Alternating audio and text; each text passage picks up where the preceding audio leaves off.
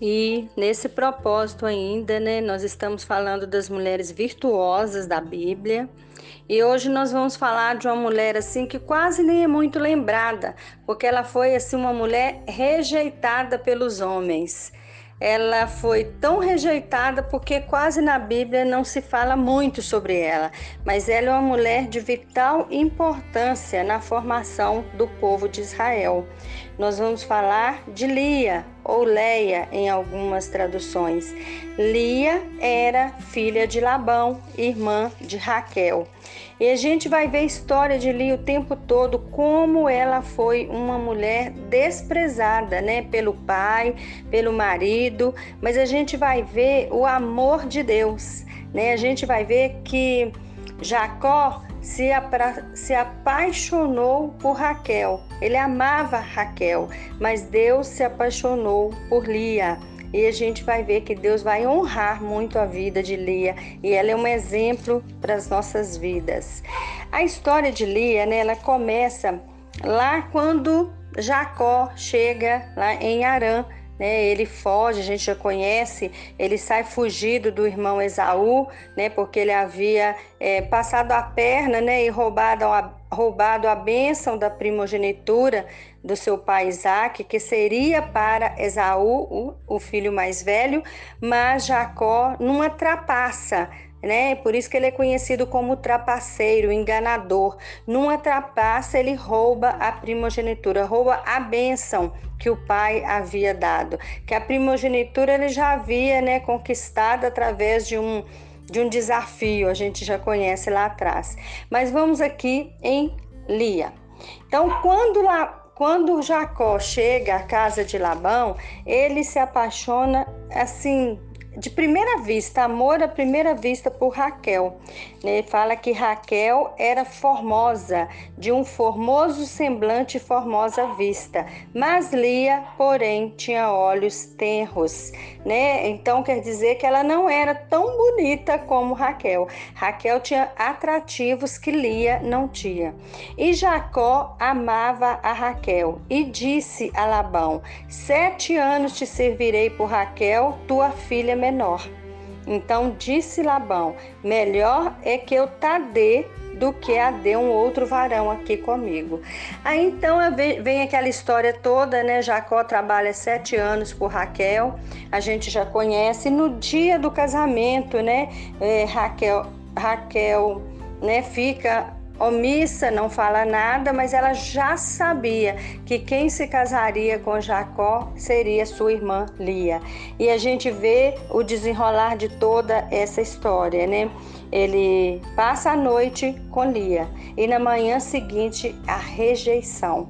Ele olha para Lia né, e fica nervoso com aquela situação e ele vai até o, o Labão e questiona: Eu trabalhei sete anos por Raquel e você vem e me dá a Lia e aquela confusão, né?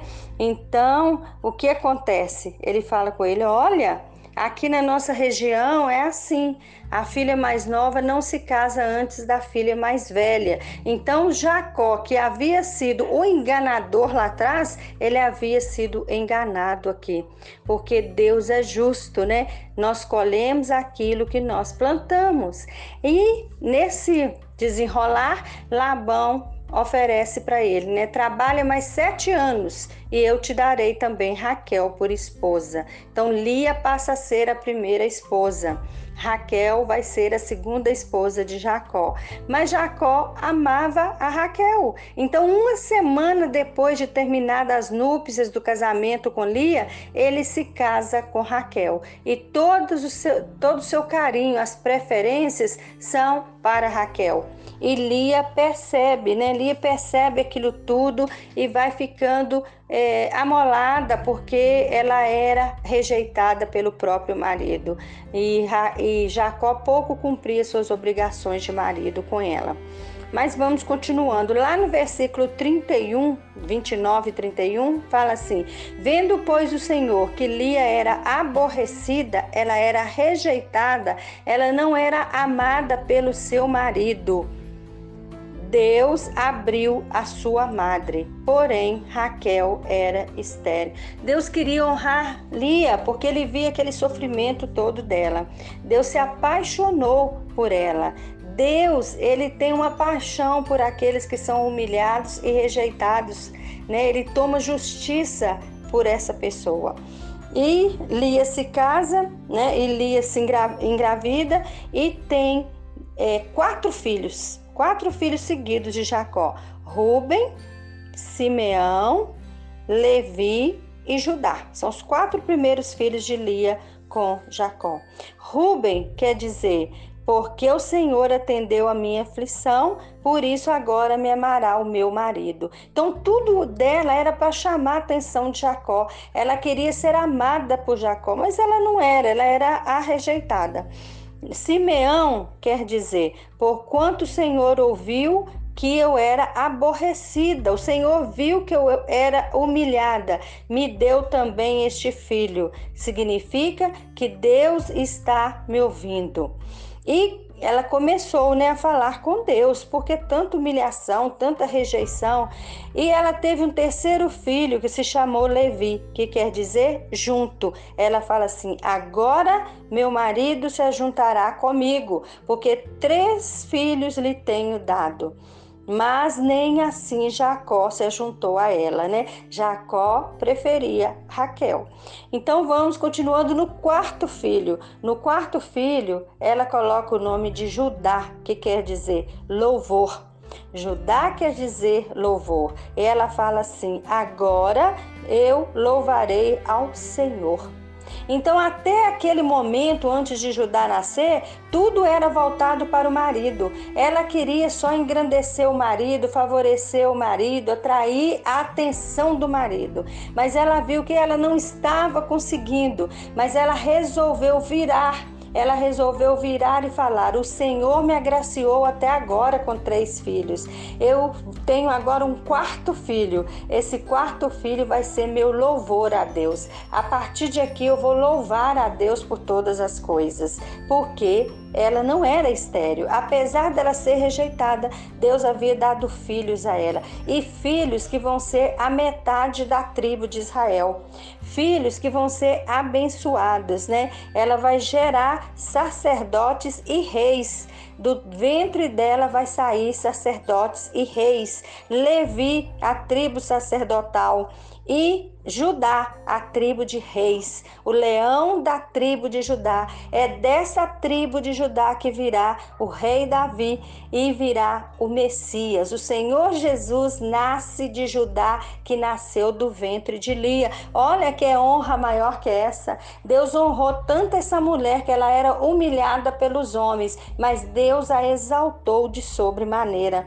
E a gente vê que ela teve esses quatro filhos. E para de gerar. Então ela vai passar um tempo sem gerar, mas Raquel também não gera. Então elas começam uma disputa lá de entregar serva, né? Ela, ela entrega a, a serva dela e Raquel entrega a serva dela também, né? Raquel entrega a Bila, que vai ter dois filhos também, e, e, e, e e Lia também entrega a sua serva, que também vai ter dois filhos, a Zilpa. Então, até agora contamos oito filhos. Mas acontece um fato mais à frente, né? Simeão planta uma cega de trigo e no meio da cega ele vai achar mandrágoras e leva mandrágoras para sua mãe. Qual o significado das mandrágoras? As mandrágoras eram ligadas a fertilidades né? As mulheres faziam chás, elas faziam é, estatuetas, né? Colocavam no pescoço, nos brincos, aquelas estatuetinhas das mandrágoras, ou mesmo espalhadas pela casa, porque elas eram consideradas símbolo de fertilidade. As mulheres inférteis tomavam. E Lia, com certeza, pretendia tomar, pretendia cultuar, né? Essas mandrágoras, esses nefilins. Mas aí o que acontece? Raquel vê e pede as mandrágoras para ela. Raquel não tinha filho nenhum dela do ventre dela e ela queria dar filhos a Jacó. E o que que Raquel faz? Raquel propõe alugar o marido por uma noite a Lia em troca das mandrágoras. E Raquel leva as mandrágoras. E Lia aceita o negócio. E Lia se deita com Jacó. E Jacó vai gerar em Lia mais um filho. Então ela vai ter mais um filho que vai se chamar Isacar, vai ser o galardão. Deus me tem dado galardão. De agora para frente, ela, os nomes dos filhos dela vão se relacionar a Deus. Deus tem me dado o meu galardão. Deus tem me honrado né? Isacar quer dizer galardão. Depois ela vai ter mais um filho, né? Zebulon, que quer dizer morada. Desta vez, Deus mora em mim. Deus me deu uma boa dádiva, mais um filho, seis filhos homens, metade da tribo de Israel. Desta vez, o Senhor mora em mim e o meu marido morará comigo. Zebulon quer dizer morada. E realmente, a partir dali, né, é, Jacó vai ver Lia com os outros olhos. Lia foi uma mulher submissa, ela foi uma mulher forte, apesar de ser rejeitada, né, ela não murmurava, ela não brigava, ela não questionava. Ela foi uma serva do seu marido e gerou filhos e uma filha. Né? A gente sabe que depois ela gera uma filha chamada Diná. Então, o que, que a gente aprende com Lia? Que Lia é um exemplo de uma mulher, né? é um exemplo de alguém que pode ser rejeitada pelo homem, mas Deus jamais rejeita. E se a pessoa está sendo humilhada, mas ela coloca a sua humilhação nas mãos de Deus, Deus toma aquela, aquela aquele propósito ali para ele e ele reverte toda a situação. Tanto que Lia, quando morre, ela vai ser enterrada junto aos pais da fé, junto com Abraão e Sara, né, Isaac, Rebeca, ele vai, ela vai ser enterrada lá. E Jacó, quando morre, vai ser enterrado do lado dela. Então Deus honrou muito essa mulher. Essa mulher foi a, uma das matriarcas do povo de Israel. Né? Ela, ela, hoje ela está enterrada lá em Maquipela, junto com os pais e as mães da fé. Então a gente vê que Deus honra os seus né? Deus toma vingança pelos humildes. Deus não, ele não gosta que nós tomemos vingança com os nossos braços, mas ele toma vingança, ele toma uma posição. E quando Deus se levanta a favor de alguém, ô oh, Senhor, é só maravilhas na vida das pessoas, né? E Lia aprendeu essa história e nós aprendemos com Lia que nós podemos ser desprezadas, humilhadas, rejeitadas, mas Deus jamais despreza os seus. É maravilhosa essa história, né? Amém?